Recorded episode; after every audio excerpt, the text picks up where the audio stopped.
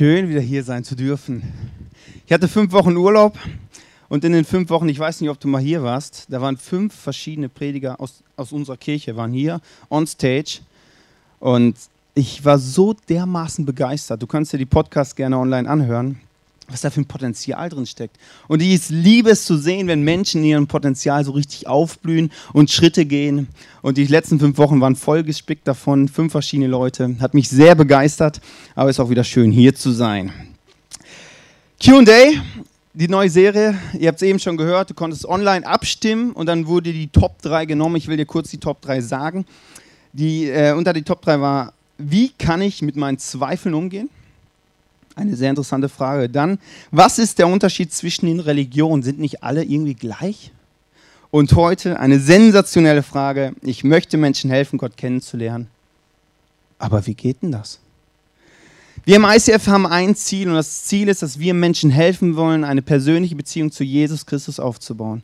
Alles, was wir hier machen, alles, also alles, wirklich alles, hier sonntags, unter der Woche, die Small Groups, alles dient dazu, dass Menschen eine persönliche Beziehung mit Jesus Christus starten. Das ist unser Ziel als Kirche. Aber was hat dieses Ziel, was wir haben, mit dir in deinem Alltag ganz praktisch zu tun?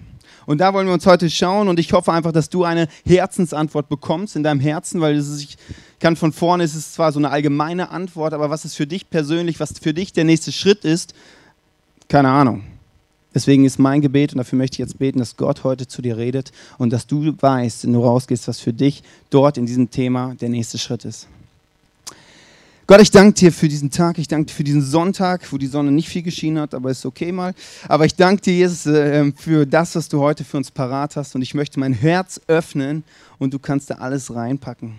Und ich möchte begeistert von dir rausgehen, leidenschaftlich von dir rausgehen und ganz klaren Gedanken wie ich anderen Menschen helfen kann, dich kennenzulernen.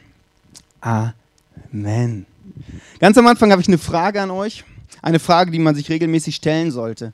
Was glaubst du, ist der wichtigste Punkt, warum du auf diesem Planeten lebst? Du kannst auch sagen, was ist der Sinn des Lebens? Könnt ihr kurz mal drüber nachdenken, so für euch?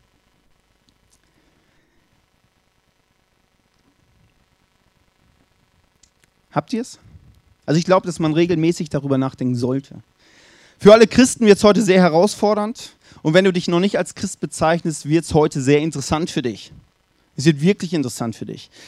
Ähm, ich bin davon überzeugt, dass wenn du dich lebendiger Christ nennst, dass zwei Punkte in deinem Leben sehr wichtig sind. Ist vielleicht ein bisschen provokant, vielleicht siehst du es anders, aber das ist meine Überzeugung. Der erste Punkt ist, dass du Gott von ganzem Herzen und von ganzer Seele und mit dem ganzen Verstand liebst. Der zweite Punkt ist, dass du Menschen hilfst, diesen Jesus, diesen Gott, den du über alles liebst, dass sie den auch kennenlernen. Dass du eine Leidenschaft dafür hast, dass Menschen ihn kennenlernen. Paulus hat das mal so ausgedrückt in 2 Timotheus 4, Vers 2. Verkünde den Menschen Gottes Botschaft, setz dich dafür ein und ermutige sie, wo es nötig ist. Lehre sie in aller Geduld. Setz dich dafür ein, dass deine Freunde, deine Menschen in deinem Umfeld Jesus kennenlernen. Ich war letztens im Stadion Bielefeld. Bielefeld gegen Braunschweig gewonnen hat natürlich Bielefeld. Ja, es ist auch Aufsteiger wahrscheinlich. Nächstes Jahr erste Liga gehe ich von aus, eigentlich, so wie sie weiter jetzt spielen. Also ich war da im Stadion und dachte, okay, ich schaue mir die Fans mal an, weil ich habe die Überzeugung, dass du von jeder Person oder von jeder Menschengruppe irgendwas lernen kannst. Dann war ich da so und dann war dieses Bild, ja, ganz am Anfang schöne Choreografie. Und dann waren diese Fans, die da so lautstark Arminia angefeuert haben. Und da habe ich überlegt, das ist schon krass. Die investieren Zeit, sie investieren Geld, sie investieren ähm, Kraft da rein, um ihren Verein lautstark zu unterstützen. Und die haben auch kein Problem, wenn sie auf der Straße danach angesprochen werden, zu sagen, ja klar, ich bin Arminia-Fan. Ich weiß nicht, ob du mal im Stadion warst, das ist wirklich krass. Also die, die, die stehen wirklich zu ihrem Verein. Und bei uns Christen ist es manchmal so ein bisschen anders. Ich meine, wir haben jetzt nicht einen Fußballverein, sondern irgendwie Gott, aber ich glaube, das ist nicht, also ist schon ein Unterschied. Aber in der, wie man das feiern kann, da gibt es, glaube ich, nicht so viele Unterschiede. Und ich glaube, wir Christen sind da doch ein bisschen gebremster unterwegs. Und das so nach außen so zu zeigen, ist manchmal für uns doch mehr ein Problem. Und deswegen die erste Frage, die ich an dich habe: Wie begeistert bist du von diesem Gott? Andersrum die Frage: Wie gut kennst du diesen Gott schon? Warum gehen so viele Menschen Woche für Woche in Deutschland ins Stadion. Das ist ja unfassbar. Borussia Dortmund, da passen 80.000 Leute rein. Ich kenne keine Kirche in Deutschland, wo 80.000 Leute hingehen. Kenne ich nicht. Noch nicht. Also hier ist Potenzial dafür. Aber aktuell noch nicht. Warum gehen so viele? Was löst Begeisterung aus? Und da habe ich mich auch gefragt, okay, Fußball, ja, ich, ich liebe Fußball, aber der, es ist ein großer Unterschied, wenn du es vorm Fernseher schaust oder direkt im Stadion bist. Im Stadion ist das eine sensationelle Atmosphäre. Wer war noch nicht im Fußballstadion? Okay, hier Bielefeld gegen Leverkusen bald, da gehen wir alle ins Stadion. Ihr müsst es mal erleben. Es ist was anderes, wirklich aber ich habe mir überlegt, okay, was löst Begeisterung aus? Okay, da sind dann diese, diese Mannschaft und die wird unterstützt. Und irgendwie in dem Stadion, da ist Atmosphäre, da ist Stimmung, da sind Emotionen, da wird ein Tor gefeiert, da kriegt man ein Gegentor, dann, wird, dann liegt man sich in den Arm und heult. Und irgendwie ist, hat das was mit dem Herzen zu tun, irgendwie sind da Emotionen und ich glaube, das Gesamtpaket löst Begeisterung in den Fuß- oder Fußballfans aus. Und dann habe ich überlegt, okay, ähm, Gott ist doch genau das Gleiche eigentlich? Das hat doch was mit meinem Leben zu tun. Das müsste doch Emotionen auslösen. Das ist doch, da hat man ja auch Siege zu feiern, Niederlagen, ja weiß ich auch nicht, vielleicht manchmal auch, fühlt sich vielleicht so an. Aber das ist doch noch eine andere Dimension wie so ein Fußballclub. Das mal, dann, dann feierst du vielleicht mal die Meisterschaft, das war's. Weil Gott ist dauernd Meisterschaft, das ist immer Meisterschaft. Weil ich da immer Meister bin. Ja? Das ist doch ein Unterschied. Und ich glaube, dass es bei Gott persönlich werden muss bei dir. Und ich weiß nicht, ob du deinen persönlichen Gottesbeweis schon erlebt hast, wo du gemerkt hast, hey, ja, durch das Ereignis oder das Erlebnis, da, da, das, das, da muss es einen Gott geben. Wenn du es noch nicht hattest, wünsche ich dir das. Ich möchte dir kurz erzählen von meinem Erlebnis. Dass ich hier stehen darf und zu euch reden darf, ist für mich das krasseste Wunder in meinem Leben. Das ist ein Beweis, dass es einen Gott geben muss. Für mich. Jetzt denkst du ja, okay, Manuel, du bist da recht oft am Predigen. Aber das Ding ist, du warst nicht mit mir in der Schule. In der Schule musste ich auch vor Leuten stehen. Mit dem Reden, das fiel mir ein bisschen schwerer. Das ging gar nichts eigentlich. Und dass ich heute hier stehen darf, ist für mich ein krasses Wunder. Ich habe gemerkt, dass irgendwann dieser Gott wirklich interessiert ist an meinem Leben, wirklich daran interessiert ist, dass ich in meinen Begabungen aufblühe. Und dann war irgendwann die Situation, wo ich einen Schritt gehen musste Richtung Bühne. Ich habe diesem Gott vertraut. Das war ein, da brauchst du schon ein bisschen Vertrauen und es kam gut. Da habe ich gemerkt, ey Gott, krass, was bei dir möglich ist. Du kannst Dinge, die für mich unmöglich, also unmöglich, es gibt ja so Dinge unmöglich für uns, die kann Gott drehen und was anderes draus machen. Und jetzt liebe ich es zu predigen. Ich liebe es, auf der Bühne zu stehen. Aber der Weg dahin war ein krasses Wunder in meinem Leben. Und das löst Begeisterung auf, weil das hat was mit meinem Leben zu tun. Und wenn ich dann sehe, wie war ich vorher, wo bin ich jetzt, dann denke ich, oh krass. Und das, da, da habe ich Begeisterung für diesen Gott im Himmel. Extrem. Psalm 62, 2 bis 3. Bei Gott allein findet meine Seele Ruhe. Von ihm kommt meine Hilfe. Er allein ist mein Fels und meine Rettung. Ja, er ist meine, meine sichere Festung. Dank seiner Hilfe werde ich nicht zu Fall kommen. Das sagt David, ein, ein Mann aus dem ersten Teil der Bibel, der mitten in meinem Krieg ist. Der Feind kommt und der weiß, wenn Gott jetzt nicht ein Wunder macht, ey, dann bin ich im Arsch. Also das ist nicht gut. Also Arsch gleich nicht gut, versteht ihr, oder? Ähm, das ist nicht gut. Aber er hat die Sicherheit, er weiß, dass Gott seine Rettung ist. Und wenn Gott für ihn ist, dann kann auch, egal wer gegen ihn ist, da kann nichts passieren. Er weiß, dass Gott ihn retten wird. Und die Frage ist für dich und mich, wo brauchen wir Rettung? Wo brauchst du Rettung? Vielleicht denkst du ja, ist ein schräges Wort, Rettung. Ich will es dir kurz erklären. Ich brauche Rettung von negativen Gedanken, von negativen Gefühlen. Ich brauche Rettung von Anklage. Da brauche ich Rettung in meinem Leben, weil das zieht mich runter, das macht mich negativ, das, das klaut mir Lebensqualität. Und da brauche ich Rettung. Wo brauchst du Rettung? Wenn du sagst, ja, ich brauch's nicht, bei mir ist alles gut. Kennt ihr so Menschen, da ist, da ist immer alles gut. Du, das, das, das, nimmt dir keiner ab. Das Leben ist nicht immer, immer gut. Das, das, das, das gibt's nicht. Aber wenn du merkst, ich brauche Rettung und erlebst diese Rettung, merkst, diese Gedanken gehen weg, die Anklage geht weg. Ey, das löst Begeisterung aus. Aber richtig. Aber richtig. Und deswegen die Frage, wo brauchst du Rettung? Wo brauchst du Rettung aus deinen Gefühlen, aus negativen Dingen in deinem Leben? Wie begeistert bist du? Oder die Frage ist, was braucht es noch, damit du begeistert von Gott wärst? Vielleicht bist du auch länger Christ und merkst schon, ja, irgendwie die Begeisterung hat, die hat einfach so nachgelassen. Am Anfang, da war ich so leidenschaftlich für Gott unterwegs, so, wow, so voller Power und jetzt irgendwie so, naja, so, weg. Irgendwie so, ja, man geht halt zur Kirche und ist halt einfach so. Es könnte daran liegen, dass du vielleicht lange keine Rettung mehr erlebt hast, also wo sich was gedreht hat. Es könnte auch, aber auch daran liegen, dass du lange keinen Menschen mehr von Jesus erzählt hast.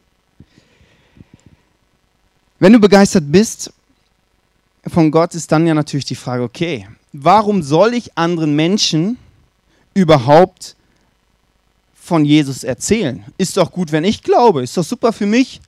Das geht den anderen ja nichts an in Deutschland, wir sind ja gerne so tolerant, ne? so richtig schön tolerant. Für mich passt es, für alle anderen jeder sein Ding. Und ich glaube, dass du auf diese Frage unterschiedlich antworten kannst. Ich könnte jetzt sagen, ja, das ist unser Auftrag, das müssen wir machen. Oder dann denkt jeder gleich an von Tür zu Tür gehen und klingeln und überzeugen und bekehren, dass diese Person ja zu Jesus kommen muss. Ähm, ja, es ist unser Auftrag. Was damit gemeint ist, äh, können wir ein anderes Mal drüber reden. Aber ich will diese Frage heute mal ganz anders beantworten. Was wir eigentlich selten machen hier im ICF, aber ich will es mal total egoistisch beantworten. So, was springt für mich dabei raus? Da möchte ich dir aus 2. Korinther 3 vorlesen. Nachdem Gott Mose das Gesetz gegeben hatte, lag da nicht ein Glanz auf Moses Gesicht, so stark, dass die Israeliten es nicht ertragen konnten. Doch wie schnell war dieser Glanz erloschen. Paulus verwendet hier ein Bild aus dem ersten Teil der Bibel, wo Mose da ist und auf den Berg Sinai geht und diese, die zehn Gebote empfängt. Wo er erlebt, wie Gott höchstpersönlich diese zehn Gebote in diese Steintafeln schreibt. Mose war dabei und er kommt von diesem Berg runter und er war so erfüllt, so voller Leidenschaft, der war mega am Strahlen und die Leute haben ihn angeschaut und waren, ähm, haben ihn in die Augen geschaut und konnten gar nicht, weil der Glanz so krass war. Also hast du dieses Bild, da war Freude, da war Begeisterung, da war Leidenschaft, Erfüllung. Und dieses Bild nimmt Paulus jetzt und sagt, wie viel herrlicher muss es dann sein, die rettende Botschaft von Christus zu verkünden, denn sie führt die Menschen durch Gottes Geist zum Leben. Wie krasser muss das noch sein, wenn wir Menschen nicht von irgendwelchen zehn Geboten erzählen, sondern von einfachem Glauben an diesen Jesus und sie werden gerettet. Sie erleben Wunder. Wie viel, äh, wie viel erfüllender muss das sein für uns? Und da drängt sich eine Frage für mich auf. Bei der Sache, dass wir anderen Menschen helfen, Jesus kennenzulernen, geht es da primär um die Leute? Oder geht es auch vielleicht sehr stark um uns, dass Gott uns in ein nächstes Level führen möchte? Uns mehr Lebensfreude, Lebensqualität, Erfüllung, was auch immer uns schenken möchte? Also ich glaube, da lohnt es sich mal drüber nachzudenken. Ich möchte euch nicht die Antwort geben. Aber ich glaube an einen liebenden Gott, der uns beschenken möchte, der nicht ein Leistungsdenken hat, jetzt musst du etwas tun, sondern du darfst etwas tun und du wirst bei gewinnen. Wenn ich Jesus wirklich mal erlebt habe und die Menschen in meinem Umfeld sehe, mit ihrer bewussten oder unbewussten Not, viele Menschen haben eine Not, das wissen die ja gar nicht. Aber wenn ich das sehe, kann ich da eigentlich schweigen? Ist für mich die Frage. Wenn alle Menschen, also ich über, übertreibe jetzt ein bisschen, aber wenn alle Menschen auf diesem Planeten, Planeten vergiftet worden, also wären, so sagt man das, ja, ähm, und ich das Gegenmittel hätte, ich würde das doch den Leuten geben. Oder andersrum. Hätte mein Freund das Gegenmittel für meine Vergiftung und der würde es mir nicht geben, was wäre das für ein Freund? Und ich glaube, dass wir in einer sehr vergifteten Welt aktuell leben. Und ich glaube, dass wir Christen ein, ein Lösungsmittel dafür haben. Aber die Frage ist, geben wir das oder geben wir es nicht?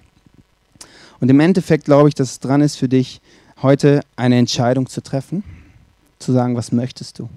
Wenn du mit Gott noch nichts zu tun hast, musst du auch eine Entscheidung treffen. Hat, das, hat dieser Gott etwas mit deinem Leben zu tun, ja oder nein? Leute fragen mich immer wieder, ja Manuel, was das mit dem ICF, warum machst du das? Warum machst du das mit deiner Frau? Wieso investiert ihr euch euer Leben da rein, wirklich? Du, ja, da springt doch nichts bei rum. Es kostet Zeit, Kraft, Energie, du verdienst fast gar nichts. Also warum machst du das? Dann sage ich immer, ja, also wenn ich die nackten Fakten sehe, dann, dann lohnt sich nicht. Aber wenn ich Menschen sehe, die Jesus erleben, wo ein Minus ein Plus wird, die in ihrem Potenzial aufblühen, das ist ein anderer Lohn, wie irgendwie ein bisschen Geld zu bekommen.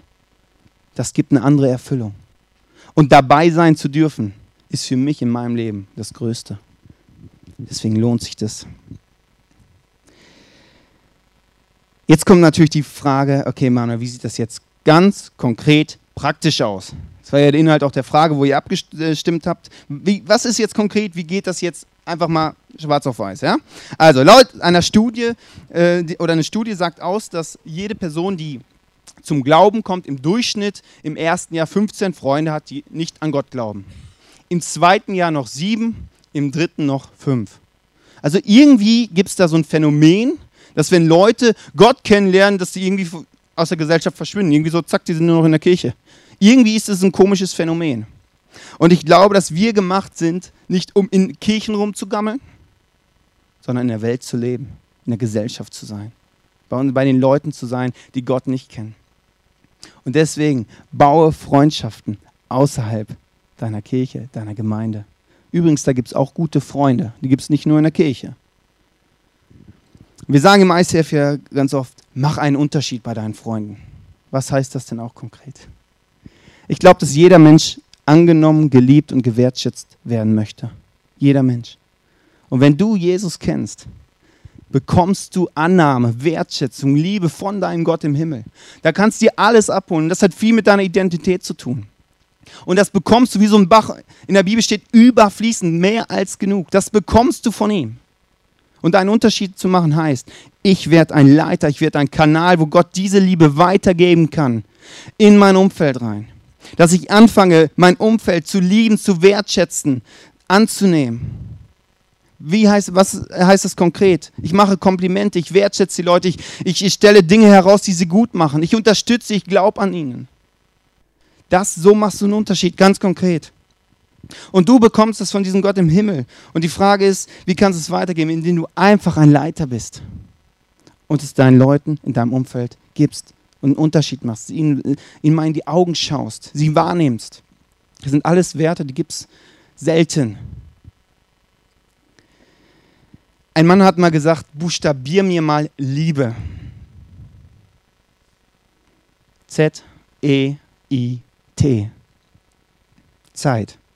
Wenn du praktisch wird, wirst, wird es dich was kosten und das ist Zeit.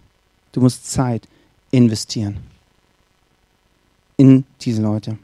Und wichtig dabei ist, dass du nicht sagst, okay, ich kopiere jetzt irgendwie den, den Superchristen, der ja schon so viele Leute zu, zu Gott geführt hat, sondern ich gucke, was ist meine Art und dass du in deiner Art wirklich Punkte findest, wie du einen Unterschied machen kannst, wie du Menschen helfen kannst. Und jetzt gibt es noch ein paar praktische Tipps. Das erste, der erste praktische Tipp ist, sei in Verbindung mit Gott. In der Bibel steht sehr oft, hör gut zu, was ich euch sage. Hört gut zu. Und ich glaube, dass wir Christen auch manchmal so rumlaufen. Ah, wenn Gott redet, oh, dann, dann wird es wieder herausfordernd. Oh, Stress, Arbeit. So denken wir manchmal. So denke ich auch manchmal, leider. Aber wenn wir wirklich gut zuhören, will Gott zu uns reden und uns ganz praktisch gebrauchen. Was heißt das im Alltag? dass du Gott fragst, mit wem soll ich heute Mittagspause machen?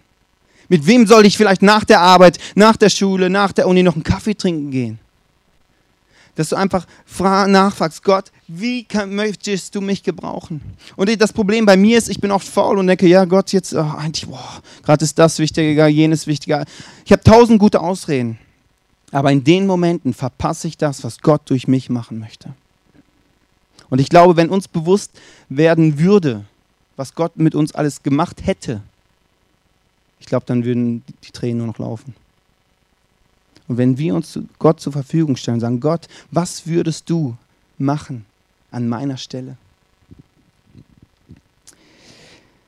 Nutze das, was du hast und was du kannst. Ich glaube, dass, es, dass wir es nicht kompliziert machen müssen, dass wir jetzt, äh, sondern dass es einfach ist. Zum Beispiel, was meine ich damit?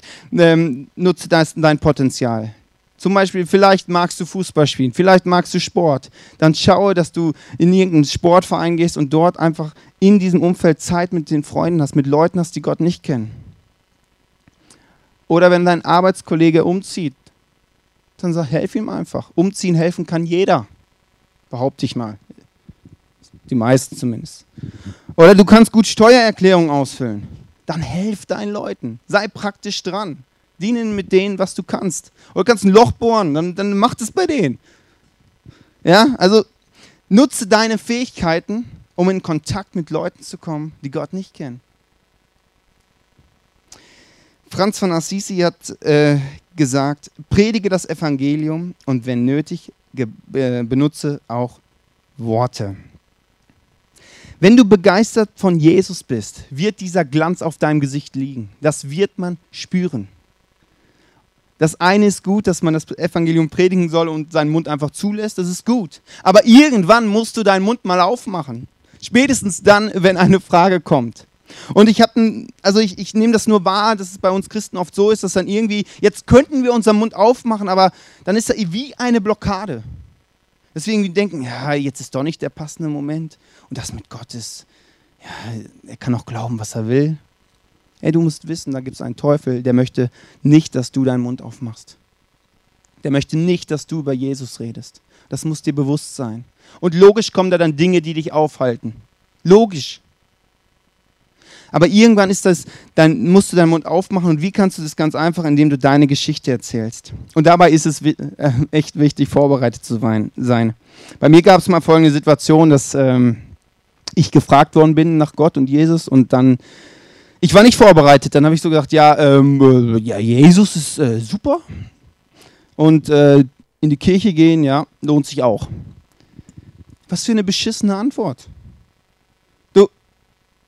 dann, dann würde ich auch nicht in eine Kirche gehen, dann würde ich auch nicht begeistert von Gott sein. Kein Mensch im Stadion wird dir so die Antwort geben zu, dein, äh, zu dem Fußballverein. Keiner.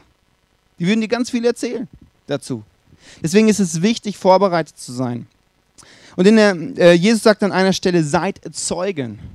Was heißt das? Du musst deinen Freunden nicht theologisch erklären, warum Jesus so wichtig ist für das Leben was Jesus am Kreuz gemacht hat, die ganze Heilsgeschichte. Am Ende dein, wird dein Freund dich angucken und denken, hey, was? Sei Zeugen heißt, erzähle das, was du erlebt hast. Ganz einfach. Warum bist du begeistert von diesem Gott?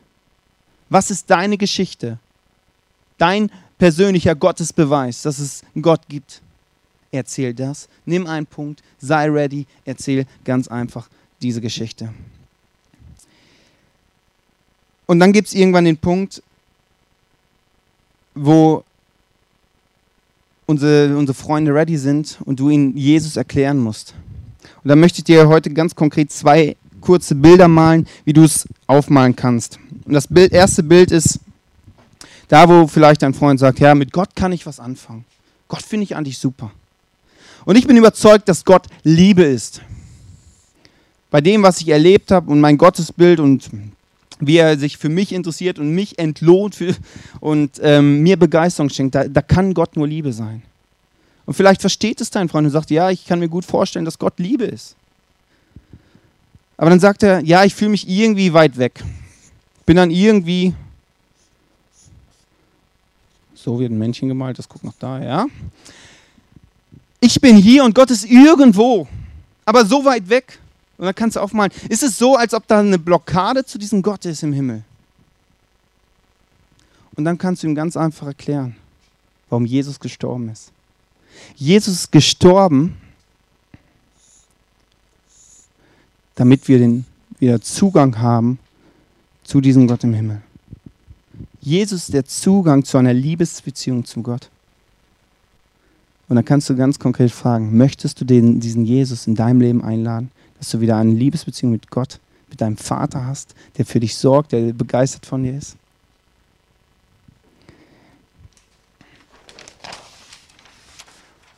Ein zweites, was gut erklärt, ähm, was es praktisch in deinem Leben bedeutet. Du kannst dann einfach drei Kreise, ich male die mal auf. Eins. Du kannst dann erzählen, hey, es gibt verschiedene Modelle und jeder Kreis steht für dein Leben. Und in deinem Leben gibt es einen Stuhl, Soll ein Stuhl sein, muss ich das dran schreiben? Geht wahrscheinlich. Also ist kein Haar, sondern ein Stuhl. Und jedes Leben wird ja gelenkt. Und im Normalfall triffst du Entscheidungen. Dann sitzt du auf diesem Stuhl. Ja, irgendwie so, ja. Haare, Arm. Ja. Mensch. Warte. Mensch. Ja, also du.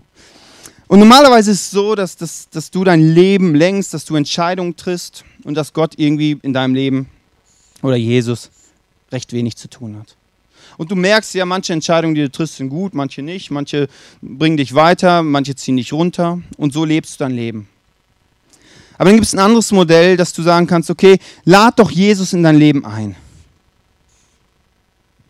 Dann ist Jesus schon mal in deinem Leben. Aber du kannst auch dort dein Leben so leben. Jesus ist zwar irgendwie drin, aber du lenkst noch dein Leben. Du sitzt noch auf diesem Stuhl.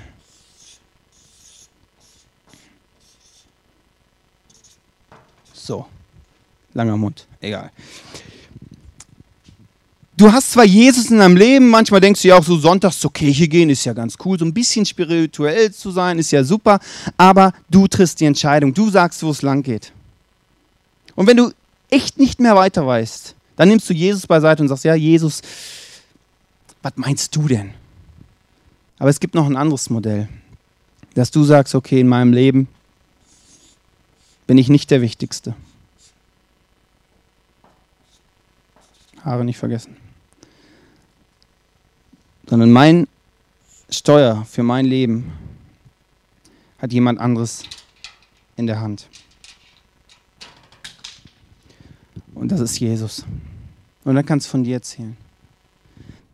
Wenn Jesus auf meinem Steuer sitzt, dann, dann habe ich erlebt, wenn ich ihn mit einbinde in meine Entscheidungen, dann kommen manchmal andere Entscheidungen bei raus. Die sind manchmal herausfordernder.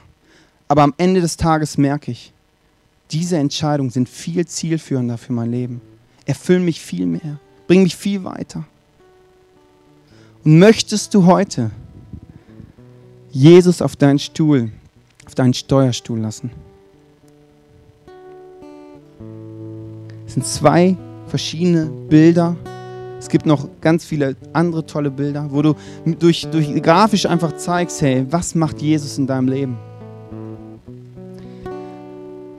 Und am Ende ist es nicht entscheidend, wann sich die Person entscheidet. Das ist nicht für uns so entscheidend, das ist Gottes Ding. Aber wenn du dich zur Verfügung stellst als Kanal von Gottes Liebe, wirst du gebraucht werden von diesem Gott und wirst Dinge erleben. Und wirst an den Punkt kommen, wo du hier bist mit deinem Freund und ihm unterstützen darfst, Jesus in dein Leben einzuladen. Und das, diesen Moment mitzuerleben, den musst du erleben. Wenn dein Freund sich entscheidet, Jesus einzuladen in seinem Leben, das macht was mit dir. Dermaßen. Du bist so on fire. So voller Power und Leidenschaft. Aber dieser Punkt, ich will es nochmal sagen, ist nicht der entscheidendste. Vielleicht dauert es manchmal 10, 20, 30 Jahre. Na und sei dran, sein Freund, sein Kanal der Liebe. Gibt es weiter. Zum Schluss möchte ich noch einen Punkt sagen. Der wichtigste Punkt. Deswegen habe ich den auch ganz nach oben gepackt. Das ist Gebet. Bete für deine Freunde tagtäglich. Bete, dass Gott Wunder macht, dass sie Gott erleben, dass er Gott Türen öffnet, wo du ins Gespräch kommst. Bete, dass sich dein Freund vor dir öffnet. Gebet öffnet Türen. Und du wirst Dinge erleben, wo du denkst, wow, krass, wie ist das denn jetzt möglich? Weil der Gott möchte Wunder machen und wird Wunder machen. Und nebenbei, am Gebet merkt man auch deine Herzenshaltung. Wie wichtig ist es dir wirklich? Ich weiß nicht, an welchem Punkt du jetzt stehst. Vielleicht bist du heute einfach hier irgendwie hingekommen. Vielleicht hat dich jemand eingeladen, aber sagst dir, ja, Gott habe ich noch nie in mein Leben eingeladen und Jesus ja auch schon mal gehört, aber ich gehe tendenziell nicht in eine Kirche und glaube auch nicht. Vielleicht ist es für dich dran, zu überlegen, was muss passieren, damit du begeistert von diesem Gott wärst. Und dann kann ich nur sagen, probier es aus.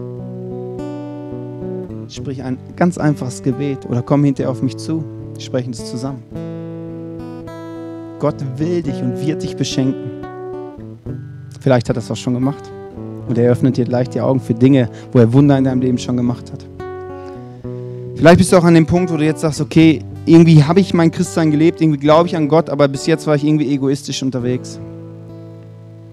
Dann lass dir von Gott die Punkte zeigen, die Freunde zeigen in deinem Umfeld. Und, und entscheide dich jetzt dafür, dort Schritte zu gehen, Zeit zu investieren, dass dein Umfeld Jesus kennenlernt. Im ICF, wir wünschen uns alle große Kirchen, Wachstum, dass Leute zum Glauben kommen. Aber das, der Punkt ist, die, die Leute kommen nicht einfach vom Himmel, so pop, jetzt sind wir gewachsen. Wir müssen sie einladen. 90 Prozent der Leute kommen zum Glauben, wenn wir sie einladen. Und wenn wir als Christen keinen Unterschied mehr machen, nicht rausgehen und den Leuten von Jesus erzählen, wer macht es dann? Das ist unser Job hier auf der Erde. Und die Frage ist, was hat das mit dir zu tun? Und ich lade dich ein, eine Entscheidung zu treffen.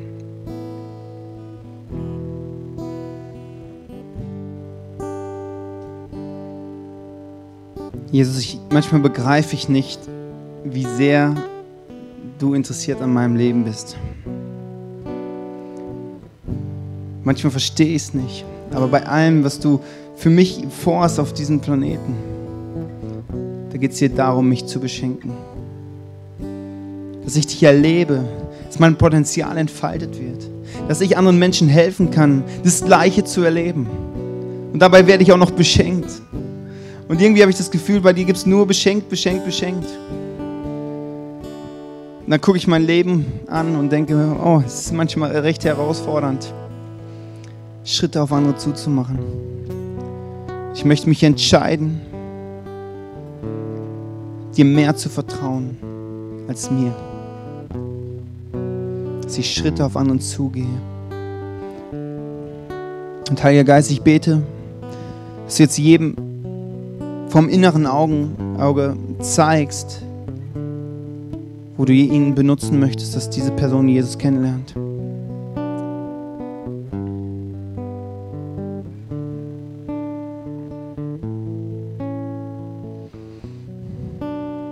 Jesus, danke, dass du, dass ich ein Kanal sein darf. Danke, dass du mich so, so übermaß beschenkst. Dass ich es weitergeben kann, dass ich mehr als genug habe. Das, das begreife ich manchmal nicht, Jesus. Ich danke dir dafür und ich bete, dass wir Kanäle sind. Und ich danke dir, Jesus, dass diese Freunde, die jeder vor seinem inneren Auge jetzt gesehen hat, dass sie ein Teil dieser Kirche sind und jetzt schon dazugehören. Es ist nur eine Frage der Zeit, wann sie hier sitzen. Und dafür danke ich dir, Jesus.